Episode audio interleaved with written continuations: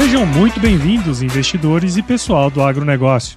Esta é a série Panorama Econômico e o Agronegócio do podcast EcoAgro Talks, que é oferecido pela EcoAgro e é o resumo da reunião semanal do time da EcoAgro com o economista-chefe Antônio da Luz.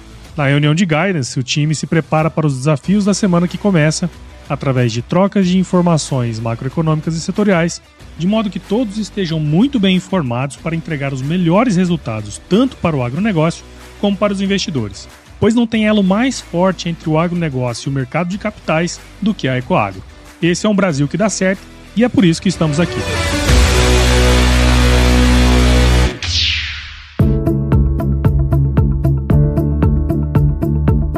Olá, investidores, olá pessoal do agronegócio. Que bom, que bom tê-los de novo aqui na nossa reunião semanal de guidance, oferecida pela Ecoagro, que é a maior securitizadora do agronegócio brasileiro.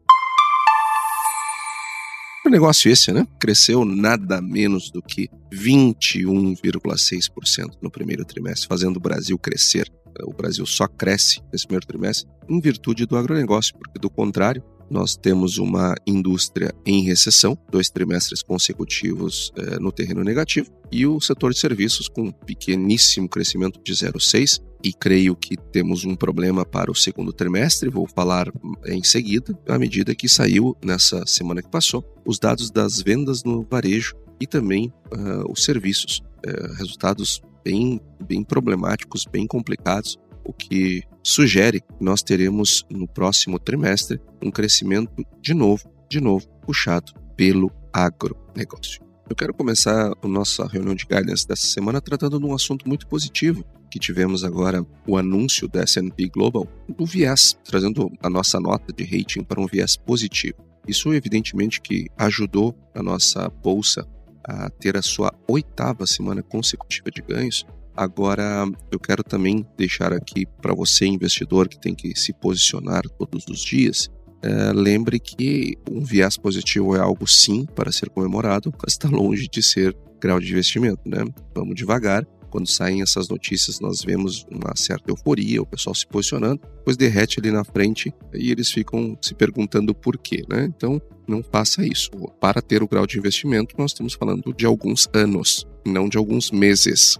E nesse período, o Brasil tem que fazer uma série de coisas corretas, manter uma política monetária adequada, como vem, vem fazendo, afinal de contas, isso, isso inclusive foi ressaltado uh, no relatório do S&P, falando da fortaleza que está sendo ainda uh, o combate à inflação no Brasil e os bons resultados da política monetária. Também foi trazido à tona uma preocupação por parte do atual governo na manutenção do equilíbrio fiscal, que isso é algo que já vinha lá desde o governo Temer. Então, a S&P enxergou uma continuidade que atravessa governos de matizes ideológicas distintas, porém todos eles com uma preocupação com o lado fiscal. E isto, sem dúvida, é algo muito positivo.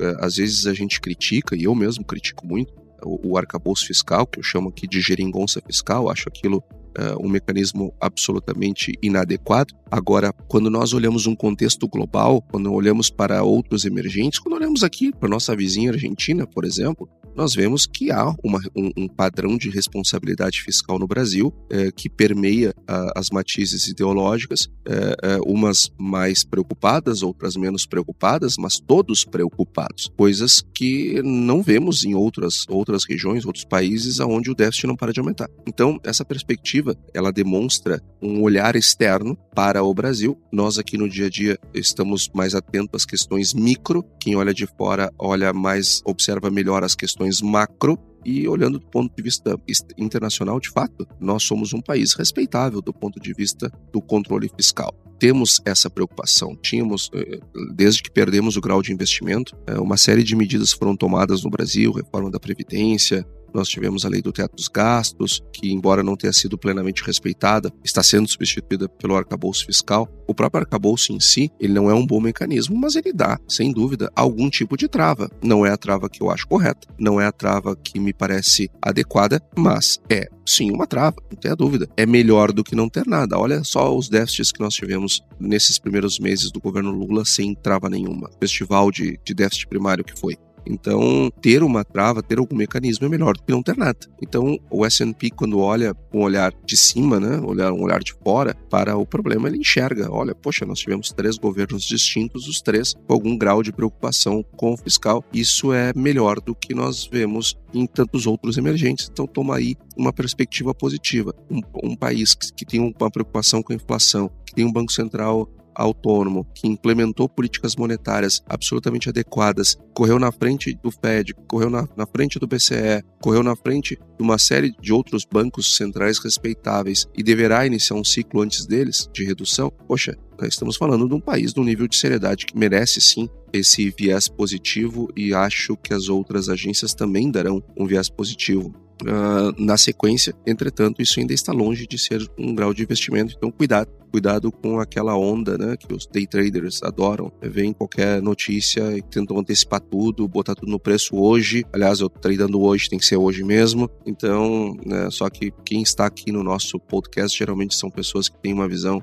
é, de investimento mais conservadora, mais adequada, é, é, num horizonte de longo prazo. Então, é, é, a notícia sem dúvida é boa, mas ela não é definitiva e isso leva um determinado tempo para ser maturado.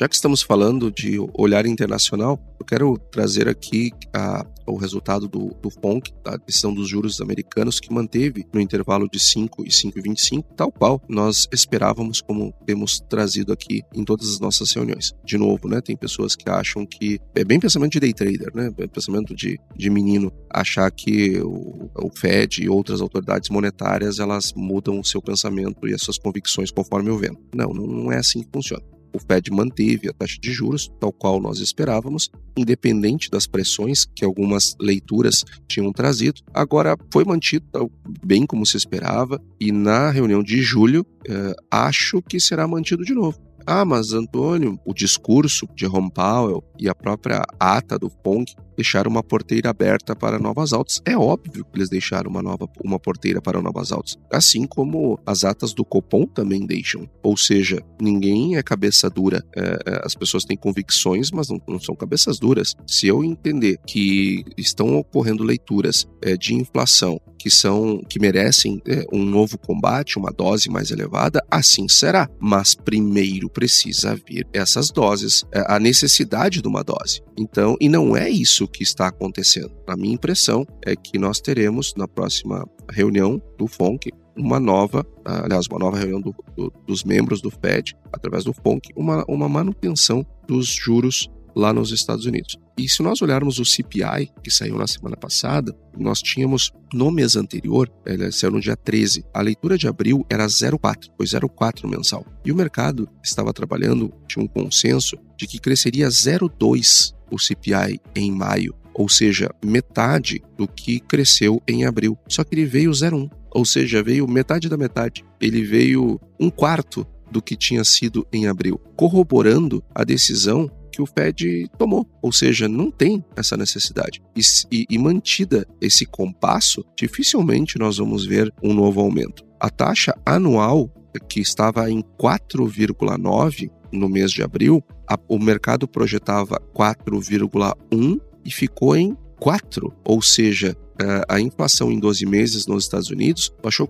0,9 numa leitura mensal para outra. Para que eu vou elevar a taxa de juros num cenário desses? Deve pensar cada membro do Fed. Então, Está aqui a manutenção da taxa de juros como nós imaginávamos. Estão aqui os resultados do CPI nos Estados Unidos demonstrando que a defasagem da política monetária tem é, gerado os resultados é, esperados. Agora, também é verdade que o núcleo do índice ele, ele ainda se mantém bastante resiliente. É, havia é, uma projeção de crescimento do núcleo de 0,4 e cresceu 0,4, e aliás, é, já é a segunda leitura consecutiva de 0,4. Então, o, o, núcleo da inflação ele tem se mantido resiliente. Sem dúvida, isso tem trazido uma preocupação adicional para os membros do Fed. Agora, não me parece é, é, essa resiliência do núcleo suficiente para que se aumente a dose da taxa de juros. Agora, esqueçam qualquer possibilidade neste momento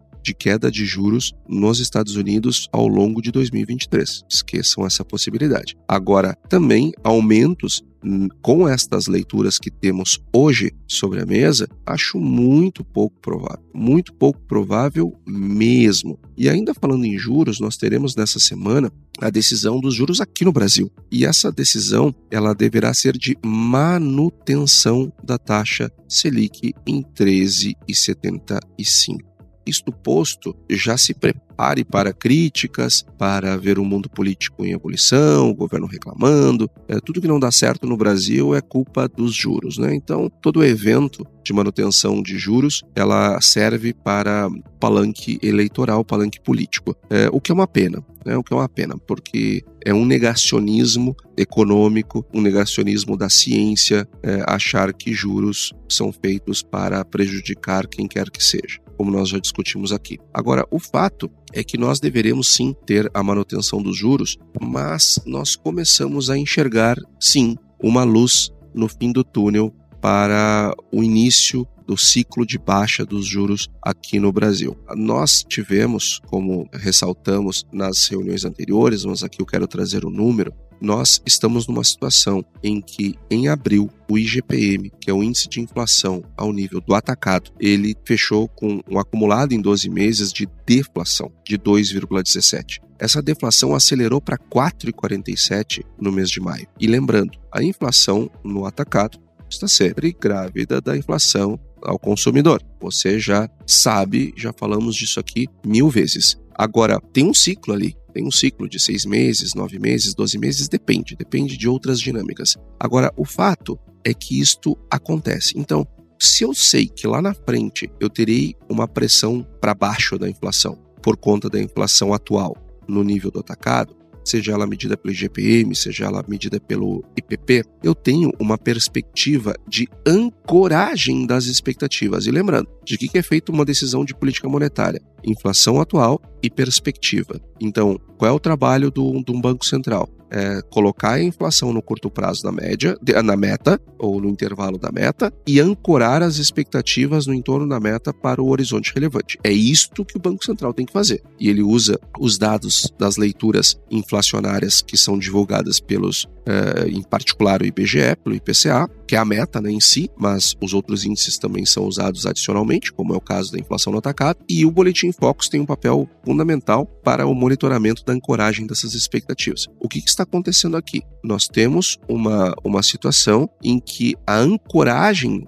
das expectativas para 24 deverá acontecer naturalmente à medida que estamos vendo a inflação no atacado com deflação, uma queda no preço dos combustíveis ali na frente, por conta de um menor nível do preço do petróleo, mas também teremos uma reoneração dos combustíveis e isto deverá trazer uma pressão para 23. Mas essa pressão para 23 se dá por uma questão de base, de comparação. Eu vou comparar um período em que os combustíveis foram reonerados contra um período de combustíveis que que tinham sido desonerados. Então é, é meramente é, uma base de comparação. Então, esses combustíveis mais baixos, uma inflação no atacado mais baixa, uma taxa de câmbio mais baixa, tudo isso traz uma perspectiva é, de redução das pressões inflacionárias. Então, olhando para isso, eu ainda não acho o cenário mais provável. Acho mais provável o início do ciclo de baixa de juros no último trimestre do ano. Porém, passou a ter uma probabilidade importante o início da queda dos juros em setembro.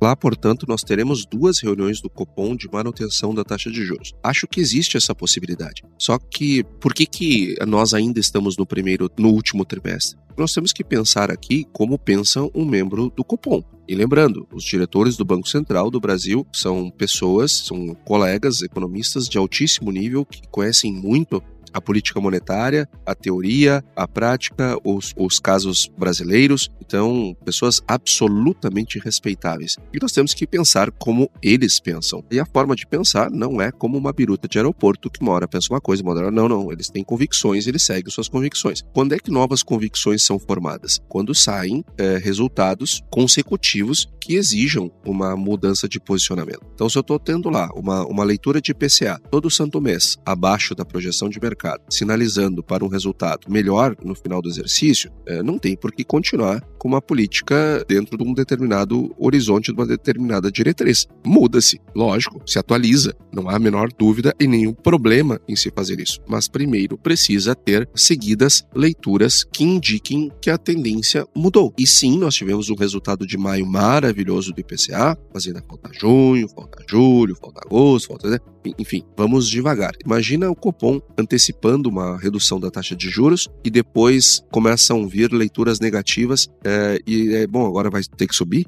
Então não dá, né? Então tem que ter coerência. Então tem uma possibilidade de antecipar para setembro, mas não me parece neste momento a mais provável. Se nós tivermos leituras que indiquem para essa antecipação, é evidente que nós vamos trazer aqui na nossa reunião de guidance. Agora, é, sim, nós deveremos ter um final do ano a mesma taxa de juros, independente do, do início desse ciclo. Se nós começarmos a reduzir, isso, isso aqui que eu vou dizer é muito importante, muito importante. Se nós começarmos a reduzir os juros antes, não significa que teremos uma Selic mais baixa no final do ano do que se começarmos a reduzi-la depois. Porque eu acho que se começarmos antes, teremos é, reduções menores em cada decisão do Copom. Se deixarmos para começar o ciclo mais tardiamente, mais para o final do ano, no último trimestre, essas reduções, essas doses de reduções deverão ser maiores. Eh, agora, independente do início, termina no mesmo patamar. Ecoagro, o elo entre o agronegócio e o mercado de capitais.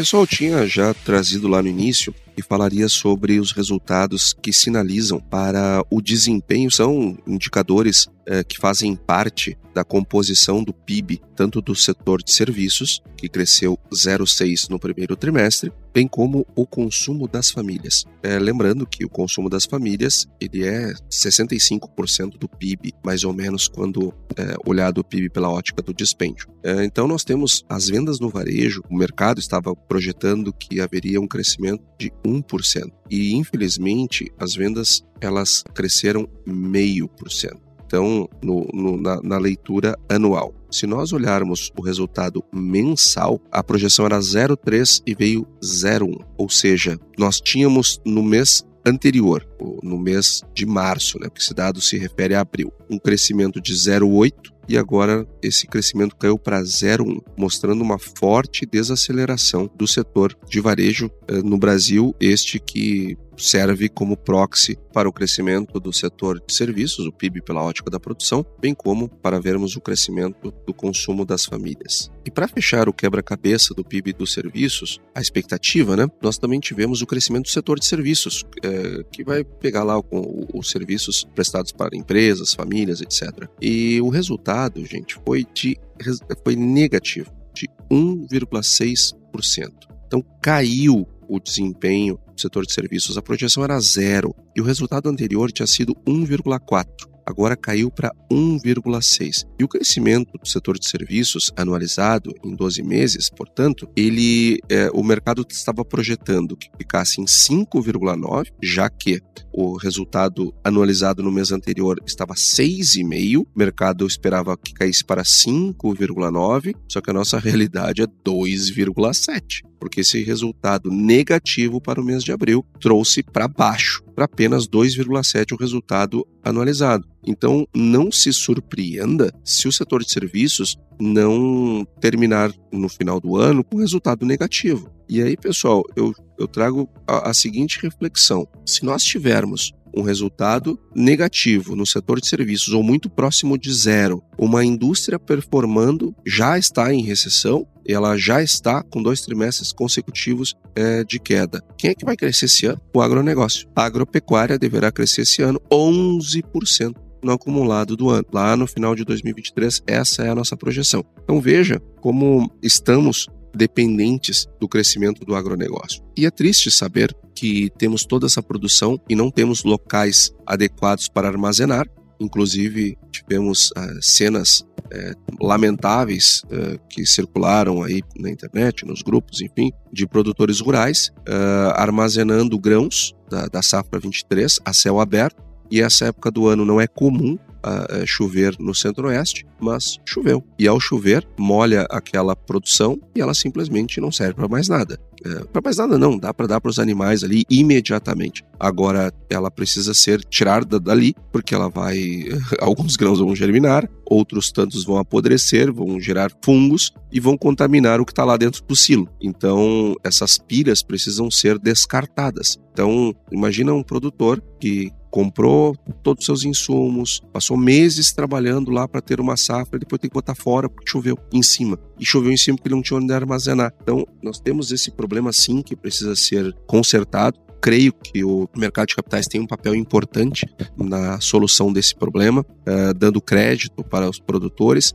para que sejam feitos esses silos, afinal de contas, é, esses programas via Plano Safra, pessoas, os produtores estão esperando, mas estão esperando sentados, evidentemente, porque em pé vai cansar demais, só que ficam esperando. E aí as coisas não acontecem. E aí o mercado de capitais não não entra mais forte porque competir com o recurso é, é, do BNDES é uma competição desleal, só que não vem o recurso e aí as coisas não acontecem. E fora aquilo pós-porteira, que não tem nada a ver com a agropecuária, que são as estradas, as rodovias, as ferrovias, as hidrovias, os portos, uh, que formam o funil de escoamento de safra, uh, uh, que nós vamos aumentando a safra e não aumentamos o tamanho do funil. Imagine você investidor, você operador do agronegócio. Se o Brasil começasse a investir, e estou falando privado, mundo privado, né? O governo fazendo a regulação, fazendo as concessões, mas o mundo privado, investindo em rodovias, ferrovias, hidrovias e portos. Imagina, só para atender a demanda do agronegócio, imagina o que o PIB da indústria poderia crescer. Sim, o PIB da indústria, pessoal,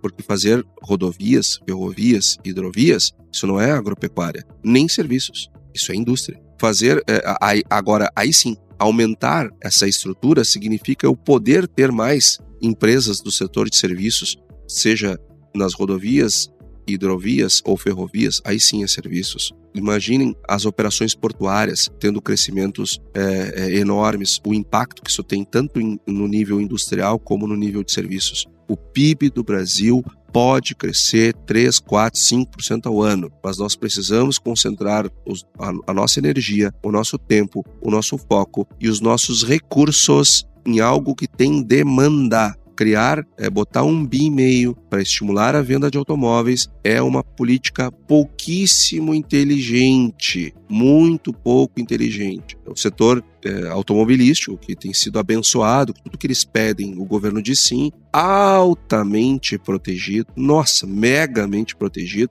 com impostos de importação para tudo quanto é coisa. A indústria nascente, né? Tem 80 anos. Então, nós vamos colocando recursos em coisas que não, não, não dão certo, não respondem em termos de crescimento do PIB. Enquanto tem coisas lá que cada real que eu coloco me dá um enorme do resultado em termos de PIB. Então, o Brasil precisa olhar para essa demanda do agronegócio, porque se vamos crescer 11% esse ano, é, é, vendo indústria no negativo, serviços vindo para próximo de zero, me parece assim, uma desconexão com a realidade imensa uma, uma miopia com a realidade da economia brasileira. Incluir essa parte macro, pessoal, eu quero trazer aqui algumas informações que vamos ficar bastante atentos na próxima semana. Nós temos os pedidos iniciais do seguro-desemprego nos Estados Unidos, onde a projeção é 242 mil postos de trabalho, trabalhadores pedindo seguro, portanto. Nós também temos uh, a decisão de juros na Inglaterra, onde a taxa de juros deverá ser aumentada para 4,75. Sim, pessoal, olha só, lá na, no Reino Unido, o pessoal aumentando a taxa de juros, viu? A Libra aumentando os juros, diferente do que pensam muitas autoridades brasileiras, é, que acham que juros não é um, um instrumento correto. Olha lá, a Inglaterra aumentando os juros também, viu, pessoal? Lá não tem negacionista. Então, todo mundo sabe que é ruim, mas é necessário, não tem, não tem muito o que fazer. Nós teremos a decisão dos, dos juros aqui no Brasil também, aonde, como já dissemos, nós deveremos ter a manutenção é, da taxa de juros. E teremos PMIs, PMIs tanto na Europa quanto nos Estados Unidos, os quais ficaremos bastante atentos. E agora vamos falar de agronegócio, pessoal. É, o agronegócio que nessas últimas semanas tem estado bastante atento para o que está acontecendo no clima americano. E eu quero trazer aqui para vocês o Crop Progress. O, o Crop Progress é, uma, é um estudo do USDA, é um acompanhamento do USDA, que é o equivalente ao Ministério da Agricultura nosso, que mede uh, as condições das principais safras americanas semana a semana.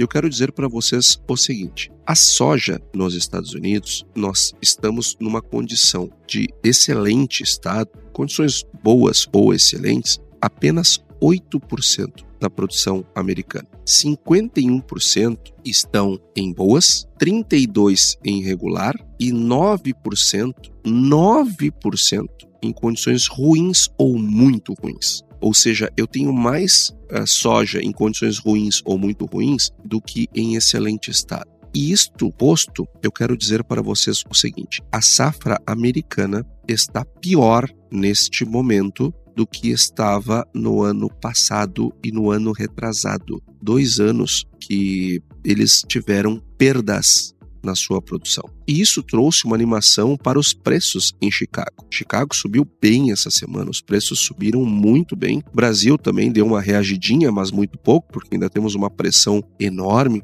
em termos de, é, de, oferta aqui no Brasil. Agora, quando nós olhamos a relação dos preços com os prêmios e aí a paridade de exportação e o mercado interno, eu quero dizer para vocês que em todos os portos, mas principalmente aqueles que nós fazemos a leitura, para, é, Rio Grande, Paranaguá e Santos, nós temos um diferencial entre a paridade e o mercado interno. Isso sinaliza para oportunidades no mercado interno. Então, você que é comprador, é hora de comprar no mercado interno, porque é, tem um spread de arbitragem ali entre o que está acontecendo no, nas praças e o que temos nos portos, inclusive com o custo de se levar até lá. Agora, se você é vendedor, eu recomendo dar uma seguradinha, porque quando nós temos esse spread positivo, nós temos um espaço para uma melhora dos preços é, nas praças. E esses resultados, é, alguns são bem altos, como é o caso de Cruz Alta, no Rio Grande do Sul, a diferença está 6%, Passo Fundo, é, 4,5%, Santa Rosa, 4%, Santo Ângelo, 5,5%. Mas quando nós olhamos Sorriso,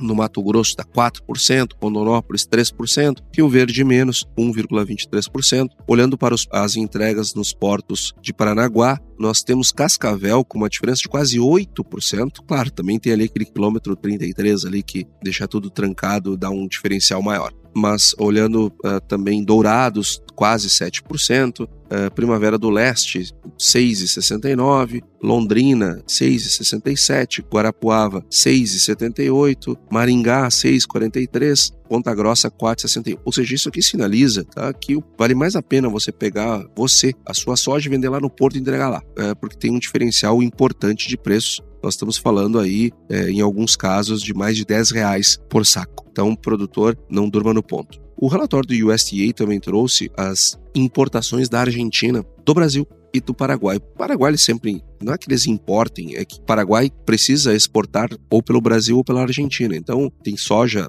paraguaia que é nacionalizada, né? eles importam depois exportam. O Brasil não. E o Brasil, eles já compraram uh, no intervalo janeiro-maio quase 2 milhões de toneladas de soja brasileira. Então vejam como aquilo que nós dizíamos lá atrás, que a Argentina terá que comprar soja do Brasil para manter as suas indústrias, está se concretizando nós ainda a, a má notícia é que nós tivemos pela primeira vez para o mês de agosto uma virada para o campo negativo dos prêmios. Ainda pequeno, 10 cents, 15 cents, 12 cents, a depender do porto, mas virou negativo, o que é algo lamentável. Quando nós olhamos a, as condições do milho lá nos Estados Unidos, também olhando pelo Crop Progress, não começou bem a safra americana também para o, o milho. Eles estão numa. Na, as condições é, boas ou excelentes estão piores do que estavam no ano passado e no ano retrasado, dois anos que foram de perdas. Então também começa com o pé esquerdo a produção a, americana de milho. Isso trouxe uma melhora para os preços em Chicago, em que pese pelas mesmas razões da soja, nós continuamos com os preços bastante pressionados aqui.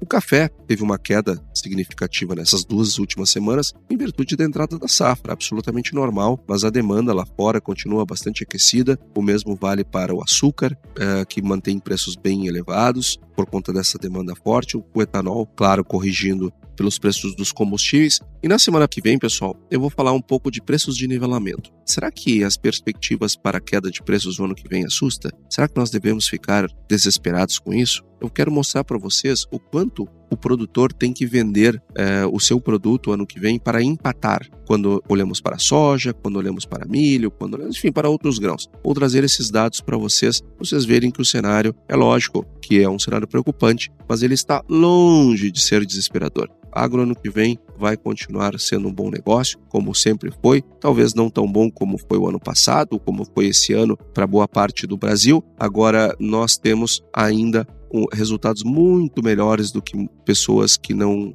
acompanham o agro no dia a dia imaginam. Então essa foi a nossa reunião de guidance dessa semana, pessoal. Desejo a todos uma ótima semana e até a semana que vem.